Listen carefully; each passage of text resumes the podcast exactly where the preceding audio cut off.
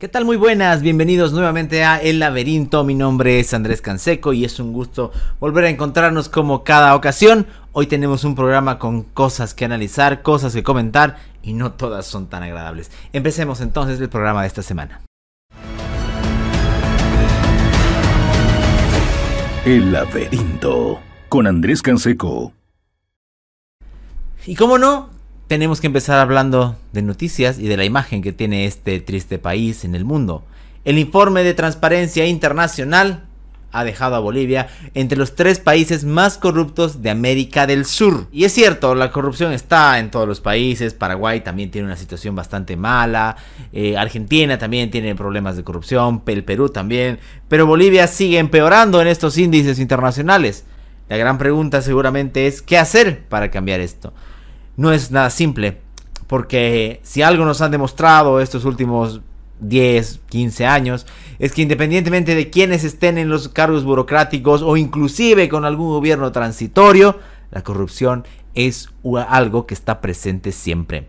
Y está presente porque también lo podemos notar en los gobiernos departamentales, tenemos ese tema para hablar después, tenemos también que hablar de los gobiernos municipales, que manejan muchísimos recursos, pero cuyo manejo no es transparente. Tenemos que hablar del órgano judicial también, no solamente los ejecutivos. La justicia, como decíamos hace rato con el órgano judicial, también muestra su lado más nefasto con la corrupción. La realidad esa en la que los fallos se obtienen por quién tiene mejores amistades, quién tiene mejores vínculos, quién hace el lobby con un consorcio de jueces y abogados nefastos, o por último, quién tiene más plata, deja al país y, no, y ni siquiera al país, porque es una abstracción, nos deja a nosotros los ciudadanos de carne y hueso con problemas en la peor situación.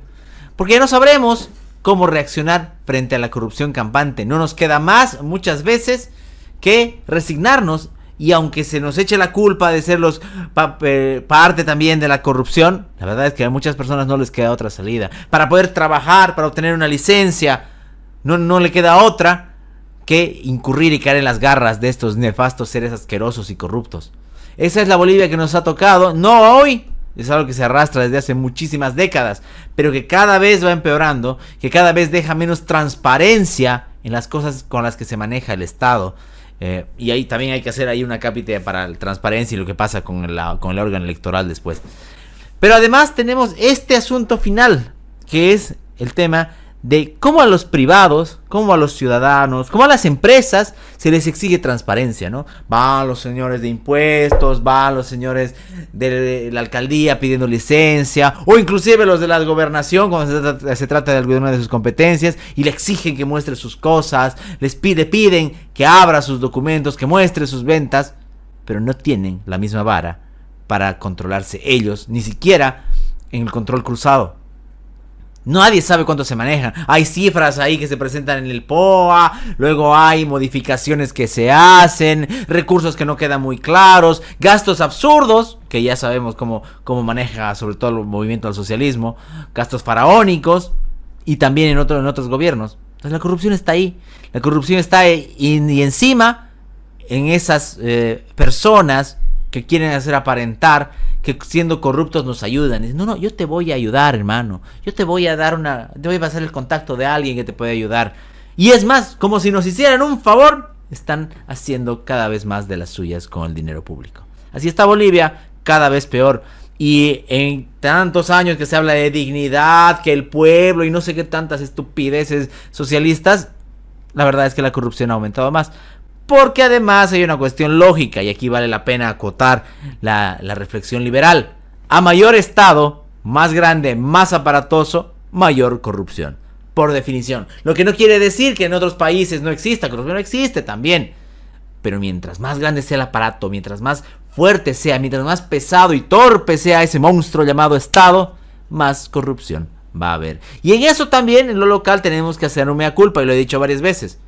Porque en vez de descentralizar el poder, lo hemos multiplicado. Entonces ahora resulta que te pueden caer los del gobierno nacional, los del gobierno departamental, municipal, casi por la misma causa. Y multarte tres veces. O sancionarte más de, más de una vez. Esa es también la basura de la corrupción que tenemos en Santa Cruz y en toda Bolivia. Pero si de la corrupción se trata, y de ese aparato eh, gigante, elefantiásico del Estado se trata, por supuesto hay quienes quieren ocupar y quienes se encarnan en una pelea a muerte por ese poder.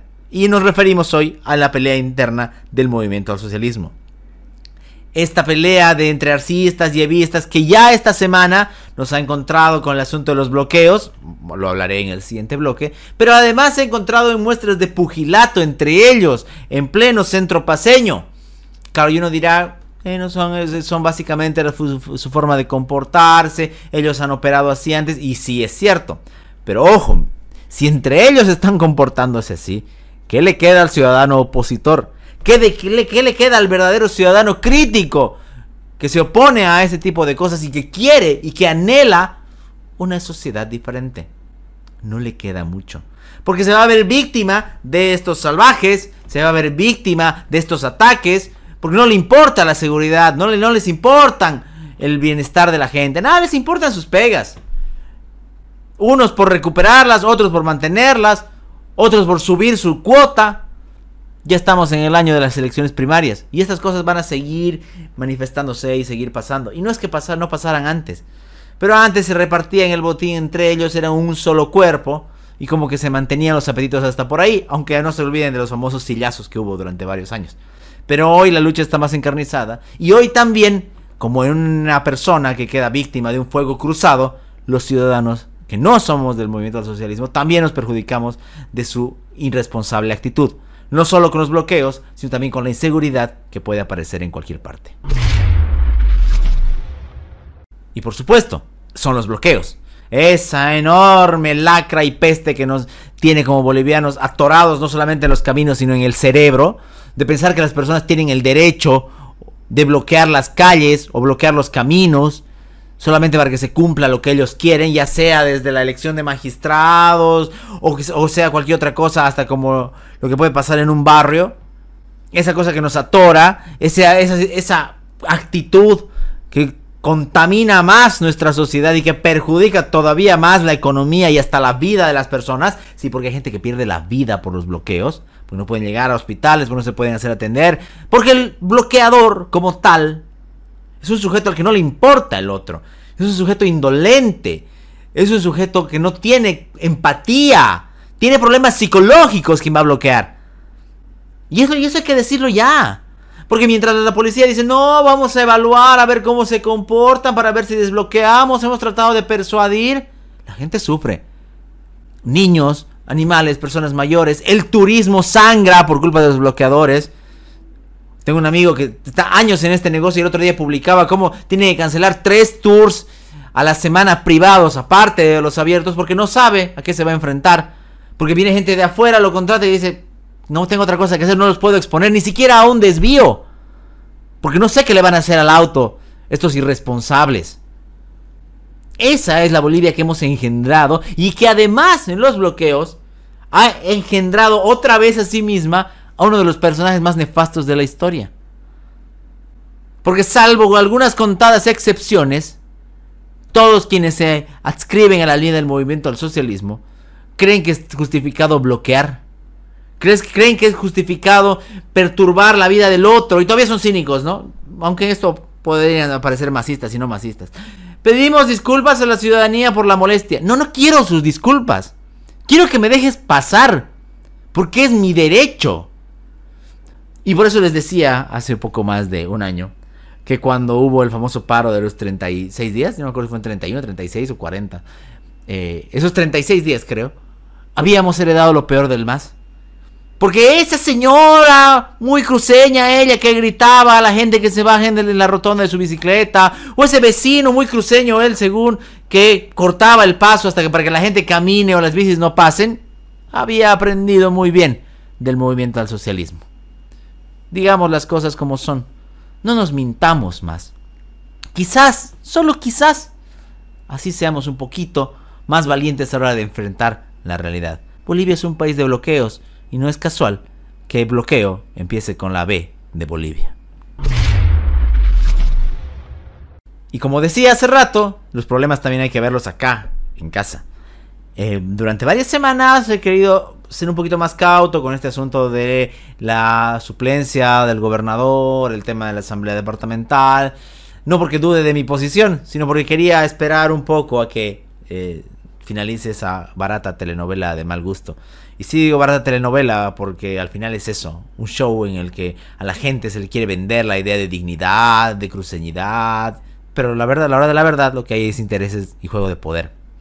Ah, así como los bloqueos han sido algo que nos han contaminado a los del movimiento al socialismo, también nos han contaminado con su falta de respeto a las instituciones y a las normas, con esa tentación de pensar que las leyes se pueden negociar o interpretar o incluso elaborar como uno le guste. Eh, charlaba con un amigo el otro día, un amigo que tiene bastante, bastante tiempo en estas cuestiones, y me decía, ¿qué tan bajo ha caído nuestra situación eh, acá en Santa Cruz, que aquello que soñábamos que sea el Parlamento cruceño, que en los hechos lo es, la Asamblea, de partido, la, Asamblea Legislativa Departamental, no es más que una caja de resonancia de la gobernación. Eh, y que baila al ritmo de lo que dice el Ejecutivo. Exactamente lo mismo que pasa en la Asamblea con el movimiento del socialismo en la Nacional. Y claro, y tiene razón, porque hemos visto cómo se nos vende la idea de un caudillo y que está injustamente detenido, es cierto, secuestrado hace más de un año, es cierto. Pero independientemente de eso hay normas que se cumplen, hay estatuto que cumplir, hay reglas y necesidades en este departamento. Y sobre todo tendría que haber, o por lo menos eso es lo que queríamos, un respeto institucional diferente. Porque los gobiernos no son de las personas. El cargo, la silla, la banda, no son de las personas. Son temporales. Lo que queda son las reglas, las instituciones, la herencia que se les deja a los demás. Y esa también se han ocupado de pisotearla. La gente de Creemos, porque aquí sí hay que decirlo con nombre y apellido, sus asambleístas, sus diputados, sus senadores, la famosa bancada digna, se ha comportado de una manera demasiado lambiscona y, acomodada a sus intereses, a su burocracia. Y aquí es donde uno recuerda lo mal también que lo hicieron los predecesores. Me refiero a los demócratas, porque tampoco podemos decir que porque unos sean malos, los otros eran buenos. No, eran igual, eran malos. De repente no tan malos, pero eran malos igual. En cambio, lo que pasa con Creemos hoy es vergonzoso. Eh, gente que vive de las amenazas, que vive del conflicto, eh, que asume que eh, puede usar el discurso de la cruceñidad o de la democracia para sus fines, es también algo muy malo. Han caído en la peor clase de caudillismo, la gente de Creemos, nos han llevado a una lógica en la que ya pasaba antes igual con, el comité cívico y con demócratas, pero ahora está eh, potencializada, de pensar que si no estás con ellos, eres enemigo de pensar que no puedes ni, siquiera lanzar una crítica porque ya eres un traidor. O peor aún, eres masista. A eso nos han llevado. En ese caldo asqueroso se, se maneja muy bien.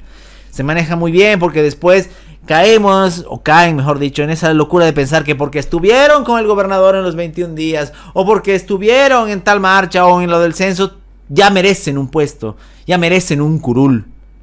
Y así lo dicen muchas de las justificaciones de los secretarios, subsecretarios y otros burócratas dicen, no, es que yo estuve con el gobernador en los 21 días. Ok, muy bien por usted, pero no me interesa.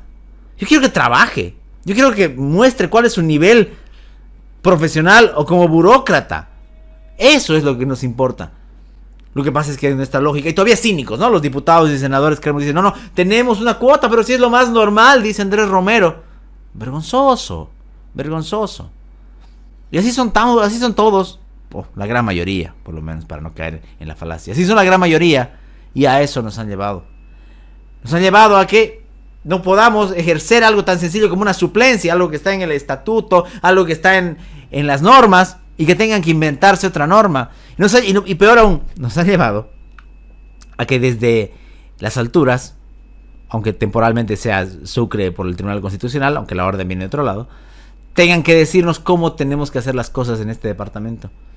Porque la inmadurez política, el, el carácter infantil de la política cruceña ha quedado otra vez en evidencia y ha facilitado que los otros nos digan cómo tenemos que hacer las cosas.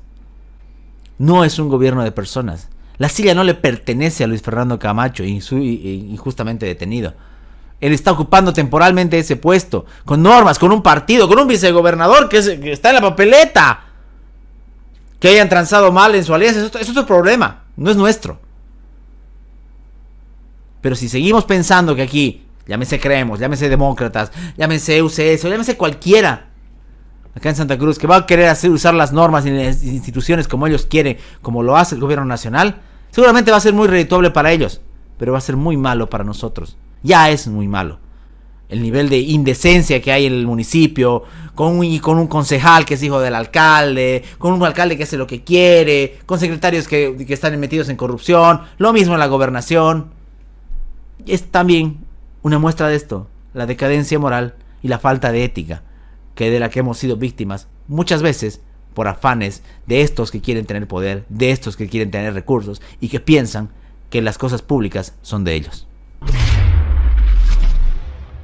En Argentina, más allá de las transformaciones que estamos viviendo ese país, dado el nuevo gobierno de Javier Milei, y es un tema que tenemos pendiente también para analizar, lo haremos en otro momento, y con alguien que también seguramente será nuestro invitado. Hay algo que me ha llamado mucho la atención, más allá de los sindicalistas, de los peronistas y toda esa gente que ha llamado al paro hace, hace algunos días, que es el asunto de los artistas. Eso es algo que también pasó acá en 2020. Pasó acá el 2020 en el momento en el que el gobierno transitorio, una de las pocas cosas buenas que hizo, por, lo menos al principio, eh, eliminó el Ministerio de Cultura, de Culturas se llamaba, y lo transformó en una dependencia del Ministerio de Educación. En Argentina está ocurriendo exactamente lo mismo, pero con un paso más, dada la crisis económica, están desapareciendo los fondos que eran para la cultura, para el arte, los fondos públicos. Claro, y aquí es donde uno tiene que ser muy, muy cuidadoso, ¿no? Ah, a todos nos encanta la cultura y el arte. Nuestras vidas, para muchos, están relacionadas íntimamente a estas dos cosas, así como a la literatura y a las otras expresiones. Pero de ahí a pensar que un país, mucho más si está en crisis, los ciudadanos tienen con sus impuestos que solventar a los artistas, no, créame que esto está muy, muy mal. La cultura latinoamericana, en el caso argentino y en el caso boliviano también a su manera, se han mal acostumbrado, no la cultura, estos gestores de cultura, artistas, se han mal acostumbrado a vivir del Estado, a pensar que porque tienen una mediana habilidad, y muchas veces ni la tienen si no tienen vínculos políticos, mediana habilidad para pintar, para cantar, para escribir, las alcaldías, las gobernaciones o el gobierno central tiene que pagarles y ellos pueden vivir del arte. Y dicen, no, es que yo estoy haciendo algo importante, el arte, la cultura. Sí, pero tiene que buscárselas usted también, le cuento. Ya basta. Desde poetastros absurdos, cuya única habilidad a veces está en renegar contra el sistema y maldecir al capitalismo, hasta pintores y músicos que se presentan en festivales pagados con nuestros impuestos, llámense los carcas, por ejemplo, entre otros. Hemos creado toda una serie de sujetos, una, una maraña cochambrosa gente que no quiere lanzarse al mercado, al mercado real. Si usted cree que tiene una habilidad, si usted cree que es bueno, bueno, entonces consiga auspicios, haga intercambios, pida contratos. No espere que pasarse toda la vida ganando dinero de lo que el Estado haga en una festividad, en un concierto, en una efeméride. Y a los alcaldes, eh, gobernadores, ministros, presidentes, dejen, por favor, de gastarse la plata de los bolivianos en estas cosas. No tiene la alcaldía de La Paz que solventar el gran poder. No tiene la alcaldía de Sucre que solventar la entrada de la Virgen de Guadalupe. No. Tienen que ser autogestionados. Tienen que verse como negocios porque esos son. Lo mismo con el carnaval acá. Basta de ver al Estado como un botín. De pensar que tiene que pagarnos todos nuestros caprichos como si fuese un sugar daddy. No funciona así. Peor en tiempos de crisis. Toquen las puertas de fundaciones, toquen las puertas de empresas. Y si no, pues búsquense otra cosa. Basta de artistas que vivan de la manga del Estado. Basta, ya no. Basta de poetas que publican con el sello municipal. Ya no. Y que encima son amigos de los directores y secretarios de cultura. No, ya no. Basta de un Ministerio de Educación, o mejor dicho, un Ministerio de Culturas y Educación que pague obras solventando a quién sabe qué gente y de qué caraña que a veces no sabe ni escribir. Basta de la Fundación del Banco Central de Bolivia, manejada por amigos del poder, que, empiezan a, berrear contra el capitalismo, pero que después están viviendo en los países más capitalistas del mundo. Basta. Autogestionense O si no, retírense otra cosa, pero dejen, como artistas de baja calidad, de vivir en el Estado. Todos queremos una sociedad más culta, sí. Todos queremos una sociedad con mejores eventos artísticos, sí. Pero tenemos prioridades. Y tenemos sentido común. Inclusive pueden ponerse a prueba ustedes mismos en su calidad. Tómenlo como un ejercicio de pensar, a ver, veré si soy tan bueno y me contratan porque soy bueno o porque soy amigo del concejal. Porque al final, y esto lo digo como liberal, inclusive aunque sean cuestiones vinculadas y favorables a mis ideas, siempre voy a criticar a los artistas pegados al Estado. Porque el Estado no fue creado para eso. Y peor aún, porque la crisis está empezando a llegar y no se puede, y no se puede dilapidar los fondos en los caprichos de algunos artistas que le deben lealtades, le deben cancioncitas al poder. Ya sea en Argentina, ya sea en cualquier país y mucho más en Bolivia, tenemos que tener un ojo vigilante sobre estos sujetos. Mencionarlos, hacerlos notar y que no se vendan como los grandes gestores del arte como un sacrificio cuando detrás están llegando los cheques. Y es así que hemos llegado a la parte final del programa. Agradecerles a todos como siempre por sus likes, por sus comentarios, por compartir el contenido del programa, por seguirnos tanto en las redes sociales como en los medios de comunicación. Nos volveremos a encontrar en otro programa de Laberinto. Mi nombre es Andrés Canseco. Que tengan un muy buen descanso. El Laberinto con Andrés Canseco.